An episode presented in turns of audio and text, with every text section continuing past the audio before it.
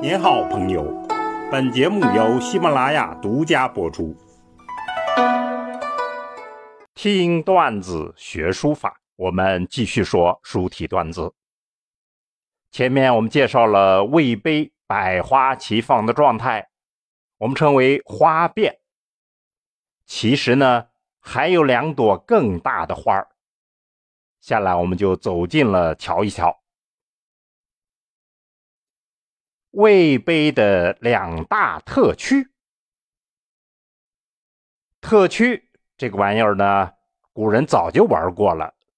为了实现特殊的目的，北朝就形成了两个书法特区，集中在黄河流域，一在河南，一在山东。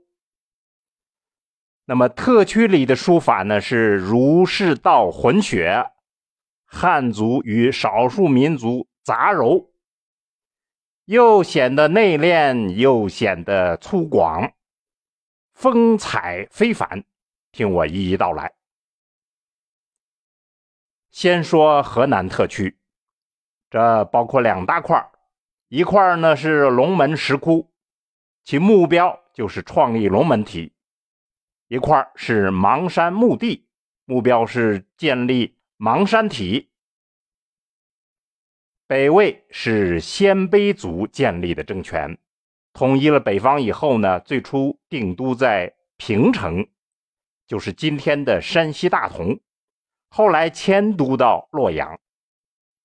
那么完成这样一个壮举的人是孝文帝，他实施了全面汉化的宏大改革举措，书法。就是其中的一个重要环节，或者我们也可以简练的说，他带领之下首创了魏碑这种别开生面的书体，成为中国书法史上的一个大的里程碑。孝文帝改革的阻力是相当巨大的，支持他的改革官员呢，还有僧侣们，都在当时的龙门石窟。开龛造像，在佛像旁边书写了题记，也就是发愿文，歌功颂德，祈福消灾，这便有了史平公造像记、杨大眼儿、孙秋生等的杰作。那么，请大家参考我们在碑帖段子里面的讲解，这儿就不多说了。这些神异的书法。在黑洞洞的佛龛里封闭了数百年，直到清朝碑学热起来了，大量的发现者涌过来，使他们与世人见了面。后来再经过康有为的鼎力推荐，一下子轰动了书坛。另一块呢，在洛阳的东北部有一块风水宝地，称为邙山。当年。曾经流行这样一个说法，叫“生在苏杭，葬在北邙”。邙山成了最理想的墓地，帝王将相都选择这里作为阴宅。那么，按照当时的风俗，他们在阴宅里立了一块墓志，要记录他一生的功德。大批量的墓志持续发掘。到了今天，已经达到六千余方，所以有人把这里称为“东方金字塔”。邙山体就是完全封闭在地宫里的神秘书法，其中最引人注目的称为元氏墓志。孝文帝将皇家的拓跋氏改为汉族的元氏，元氏大家族呢。众多的墓志都是选石、书丹、镌刻方面非常经典，他们是邙山体的代表。那么简单的概括一下，就是河南特区龙门体和邙山体。再说山东特区，也包括两大块一块是云峰刻石，其目标就是文人抒情。一块是邹城四山刻石，目标是弘扬佛法；云峰刻石是北魏诗人郑道昭在光州、青州作为刺史的时候，公务之余，率领着他的幕僚，还有一些佛道之士，悠游于周边的山上，累计刻下了大量的刻石书法，抒发自己的文人情怀。其实更重要的是为他的父亲翻案。那么这便有了郑文公上下碑。在此引领之下，他的随从以及后来的跟风者写下了大量的刻石书法。这些书法就遍布了郑刺史辖内的云峰山、大基山、天柱山，一般泛称为云峰刻石。我们在书家段子、碑帖段子里都有讲解。请大家参考。另一块呢，邹城的四山刻石，四山就包括葛山、义山、铁山、岗山。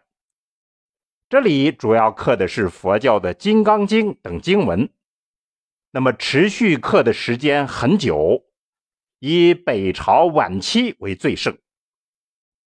这里。原本是古代的一个小国诸国的领地，所以也称古诸四山摩崖。简单概括一下，就是山东特区包括云峰刻石和四山刻石。我们前面讲了，整体来看，魏碑是百花齐放。那么走进这样两个大特区更是如此，每一个特区都有大致的基本风格，具体到每一块每一幅作品又有不同的微妙变化。长期的战争把文化打成了碎片，不同的人、不同的地区、不同的目的，进行着不同的书法整合，所以千姿百态。具体来看呢，影响这两大特区书风的直接因素是孝文帝改革。北魏迁都之前，也就是平成时期，主要是隶书风格，不自觉地带入了一些楷书的笔意。这个呢是传承了东汉、曹魏、西晋等的隶书之风而形成的。那么迁都之后呢，胡汉民族大融合就进入了深层，尤其是呢大批的南朝汉人知识分子北迁，使南朝的书风与北朝的书风融合，而形成了独一无二的新书风，这是魏碑体的根源。北魏前期呢，古拙朴茂。沐浴了改革新风之后，呈现出新颜别致、险峻奇伟、惊心动魄的新书风。再到后期呢，南风更强，那便出现了圆润、端严、秀雅的气息。也许呢，康有为的概括更加简练，他说：“龙门为方笔之极轨。”云峰为远笔之极轨。如果我们将孝文帝改革理解为一次书法革新运动，其主要的贡献就是胡汉文化在政府行为之下快速融合。不过呢，书法还存在一股暗流，不以政府的意志为转移。那么这股暗流其实是。文化的深层精神与书法的自身规律合流而成的，政府行为与社会暗流达到一致，奇迹才会出现。那么魏碑就是如此，所以请大家深思之。好，听段子学书法，我们下次再见。